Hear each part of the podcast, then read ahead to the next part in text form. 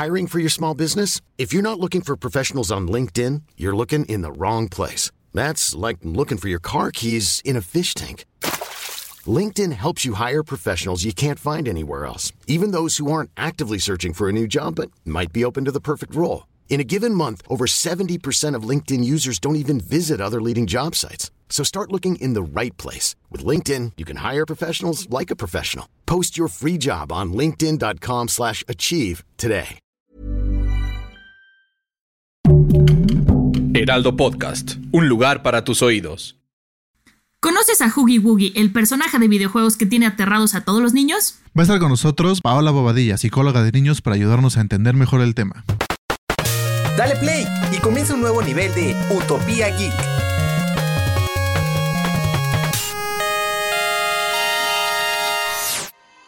Bienvenidos a un nuevo nivel de Utopía Geek. El día de hoy tenemos que hablar del famosísimo Huggy Woogie del videojuego Poppy Playtime que está causando muchísimo ruido, ruido, en las redes sociales. Y bueno, para eso están conmigo Fede Baños, como siempre. ¿Cómo estás, Fede? Muy bien, muchas gracias. La verdad es que no pude jugar el juego, pero vi los, o sea, vi el, gameplay y estuvo bastante, bastante feo, la verdad, y eso que soy adulto, entonces. Sí, si había mis 32 me dio miedo.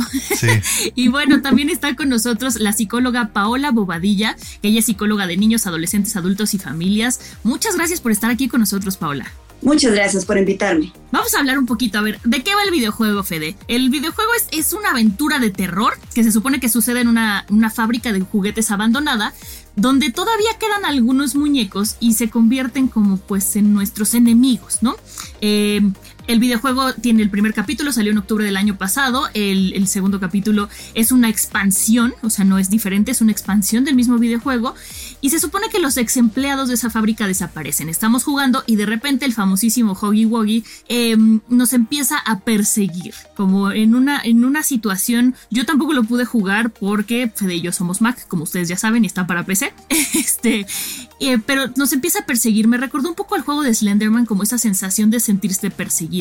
¿Qué fue lo que pasó? Que los niños empezaron a alterar sus comportamientos y a usar la expresión de Hoggy Woggy en las escuelas, que se abrazaban y decían te voy a abrazar hasta dejarte sin aire. Entonces, eso es lo que está como causando muchísima revolución en todas las redes sociales, ¿no, Fede? Sí, justo que también hay que aclarar que no es un juego para niños. No, es un bueno, la clasificación es para más de 8 años. A mí me parece que está muy baja, ¿no? Sí. Digo, es que lo que pasa es que no, o sea, no califica porque, o sea, para, para que califique para hacer un juego para adultos tiene que tener sangre, violencia y otras cosas que no las tiene. Solamente es como la parte psicológica y todo el, o sea, el miedo que te da. Que a mi parecer debería también de entrar eso para, o sea, en consideración para los ratings, ¿no? Exacto. Y bueno, para eso aquí ahora está, va a entrar Paula y nos va a contar desde todo su expertise cómo afecta psicológicamente el comportamiento de los niños jugar videojuegos que no son apropiados para su edad, que, que los hacen sentir como este tipo de emociones de mucha tensión.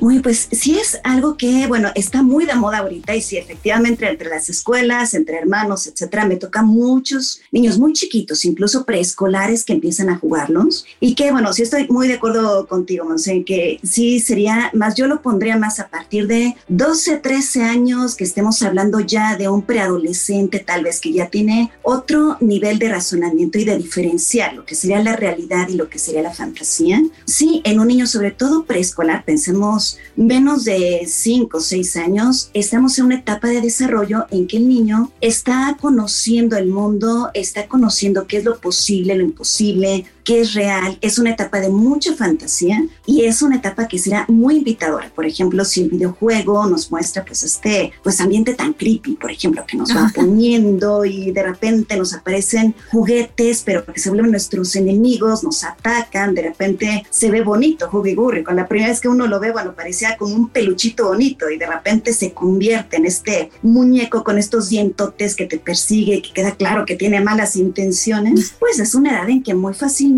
el niño podría, al no tener todavía esa maduración neuronalmente hablando, para distinguir entre lo que sería real o lo que no sería real, a pesar de que el adulto le explique que, bueno, esto es una fantasía, es un dibujo, etcétera, pues nos dará el mismo efecto que una película de terror, digamos, más o menos. Podríamos estar en la noche en el cuarto y pues el chiquito imaginar que sus juguetes podrían, pues, eventualmente comportarse como Hoogie Woogie, qué tal que viene este, mi peluche y pues de repente me, quiere empezar a atacar, o qué tal si me quedo dormido, me hace algo, eh, en la oscuridad sobre todo, pueden surgir muchas fantasías fantasías y bueno, pues sí, pensando pues en un pequeño preescolar, que bueno, y aparte, bueno, un ambiente como tan terrorífico de la fábrica, un niño que pues tal vez tuviera al por sus papás trabajando en una fábrica, algo así, bueno, podría de repente surgir el miedo y qué tal que, que a mis papás les podría pasar lo que a los empleados de la fábrica o, o así es el lugar donde trabajan mis papás, que digamos sería como, como algo que, que, que habría que aclarar, digamos, qué es lo que no es real, pero sí lo vería muy invitador a fabricar miedos en algunos niños. Y en niños más grandes, digamos, en etapa de latencia,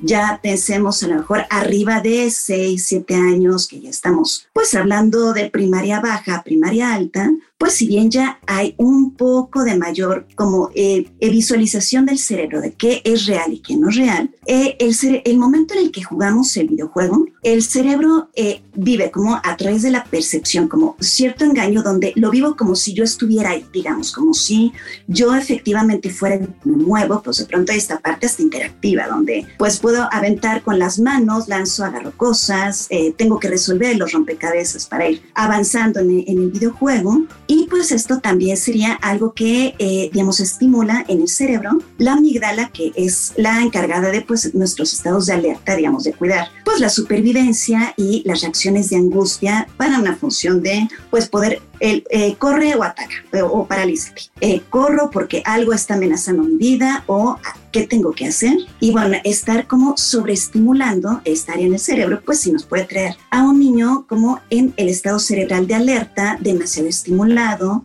podríamos enfrentar más reacciones de estrés a un niño como más eh, sensible a que me puede pasar algo, puede estar un ambiente como más inseguro. Y eventualmente si tenemos una sobreexposición a este tipo de videojuegos, podría el cerebro, cerebro empezar a adaptarse y empezar a normalizar los estados de alerta de peligro. Entonces empiezo a ya no impresionarme tan fácilmente ante algunas cosas que podrían implicar un peligro y aparte me empiezo a creer que como yo puedo correr muy bien de boogie boogie no me hace nada, incluso hasta ya tiré la caja en el puente, ya lo maté, pues me empiezo a creer que yo en la vida real podría hacer lo mismo. Entonces, si me suena la alarma sísmica, o sea, no, corro o no, no, salgo con la misma velocidad, o si encuentro una situación de peligro, hablemos tal vez un adulto que se comporta de una manera que me está haciendo pensar que me quiere hacer algo, pues a lo mejor no me alejo y con mis papás, sino que pienso que yo lo podría engañar igual que a Boogie Boogie y, y no reacciono para protegerme de una manera adecuada.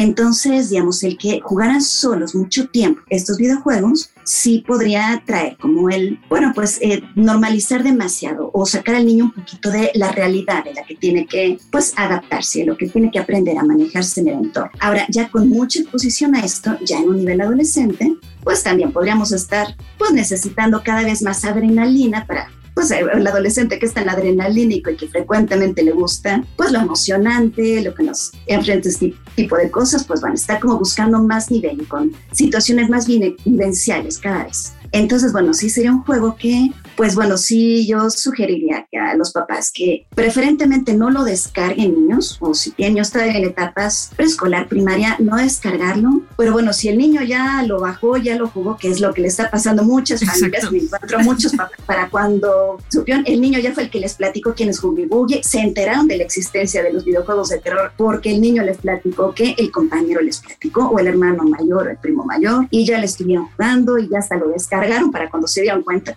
parece que ya traen ellos el chip de la tecnología. Ajá pues bueno, pues ya, pues lo que seguirá si no es que si le gustó mucho al niño, se enganchó, pues bueno, empiece a hacerlo escondidas. Entonces mejor sería jugar con el niño, establecer ciertas reglas, ciertos límites y poder pues ir llevando una explicación y una orientación para con, con los niños acerca de lo que están jugando y lo que están viendo. Yo creo que eso es súper importante lo que comentas porque ya no estamos en un momento en el que los videojuegos sean tan ajenos a nuestros papás. Bueno, los papás de esta época, como por ejemplo a mí me tocó que en mis épocas pues empezaba apenas el Nintendo 64 y mis papás no conocían mucho. Y conforme fue creciendo, de repente mi mamá dice que alguna vez le pasó que veía a mi hermano jugar algo y le decía, ¿y de dónde sacaste eso? Y le decía, tú me lo compraste, ma, yo te lo pedí, ¿no? Y los papás no eran conscientes de que existía una clasificación de los videojuegos, ¿no? Era de, ah, pues mi hijo me pidió este y se lo compro. Hay que hacer consciente que las clasificaciones están por algo y eh, nunca dejar a los niños jugar solo, sobre todo esas edades, ya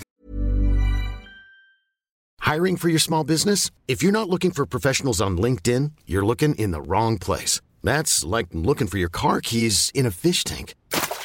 LinkedIn helps you hire professionals you can't find anywhere else, even those who aren't actively searching for a new job but might be open to the perfect role. In a given month, over 70% of LinkedIn users don't even visit other leading job sites. So start looking in the right place. With LinkedIn, you can hire professionals like a professional. Post your free job on linkedin.com slash achieve today. Hi, I'm Daniel, founder of Pretty Litter. Did you know cats tend to hide symptoms of sickness and pain? I learned this the hard way after losing my cat, Gingy. So I created Pretty Litter, a health monitoring litter that helps detect early signs of illness by changing colors, saving you money and potentially your cat's life. Pretty Litter is veterinarian developed, and it's the easiest way to keep tabs on your fur baby's health right at home. Go to prettylitter.com and use code ACAST for 20% off your first order and a free cat toy. Terms and conditions apply. See site for details.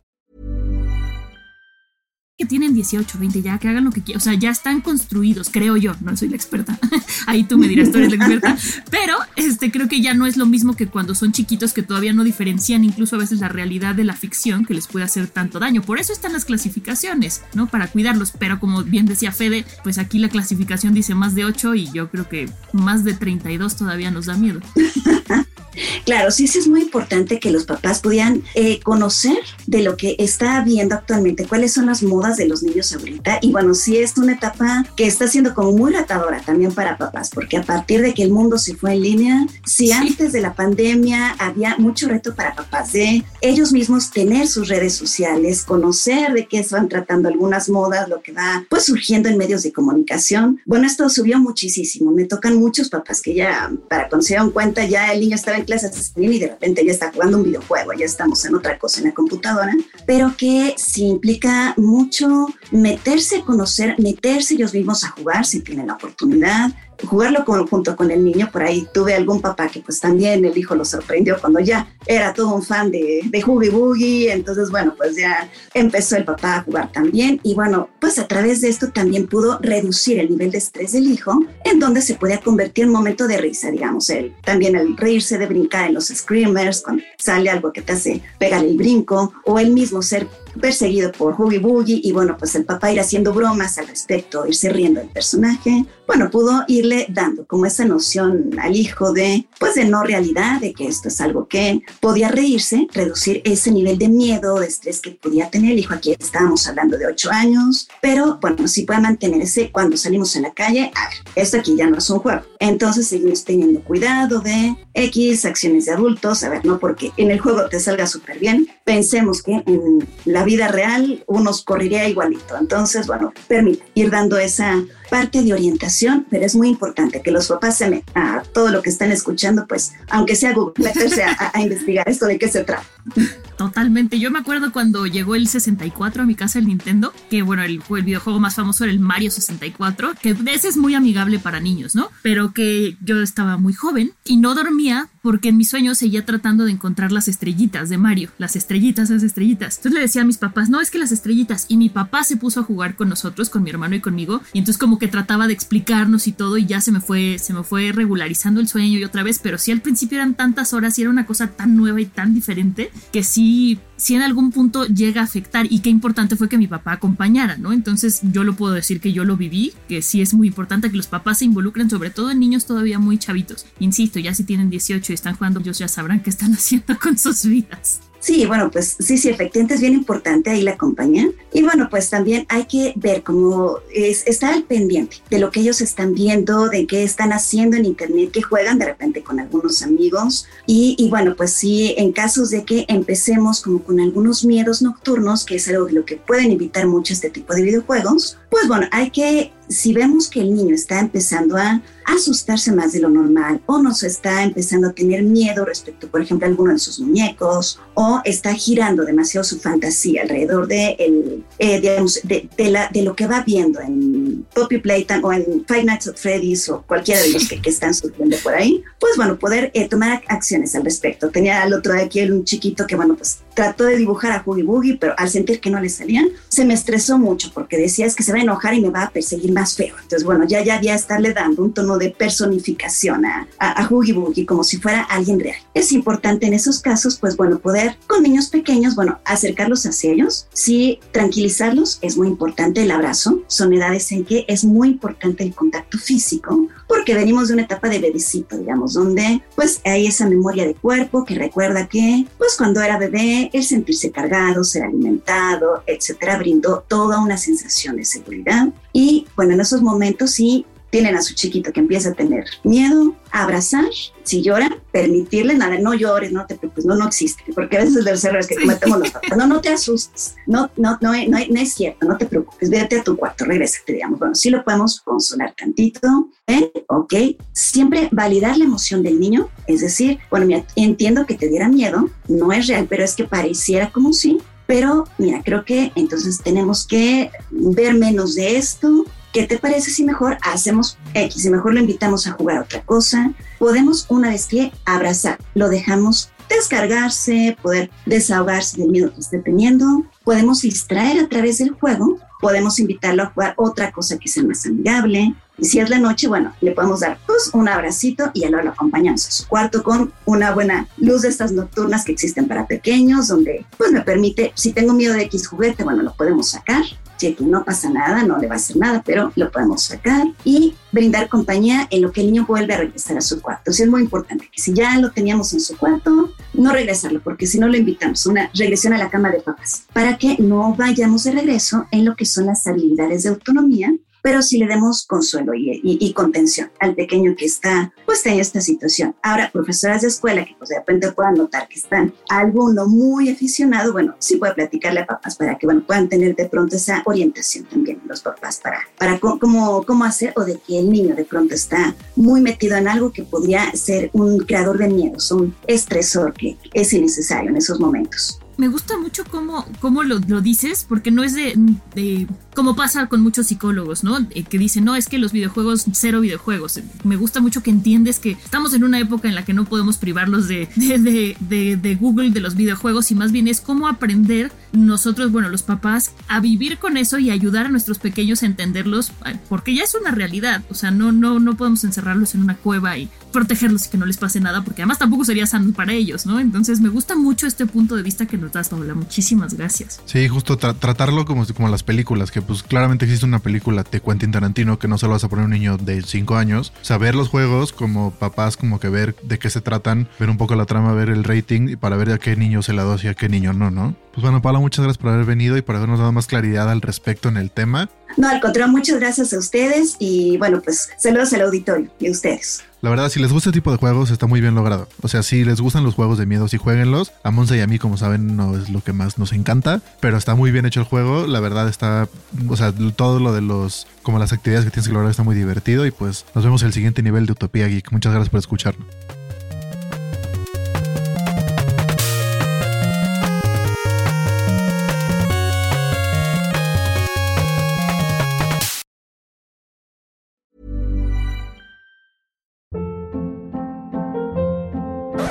Hold up. What was that? Boring. No flavor. That was as bad as those leftovers you ate all week. Kiki Palmer here, and it's time to say hello to something fresh and guilt-free. Hello Fresh. Jazz up dinner with pecan-crusted chicken or garlic butter shrimp scampi. Now that's music to my mouth. Hello Fresh. Let's get this dinner party started. Discover all the delicious possibilities at hellofresh.com.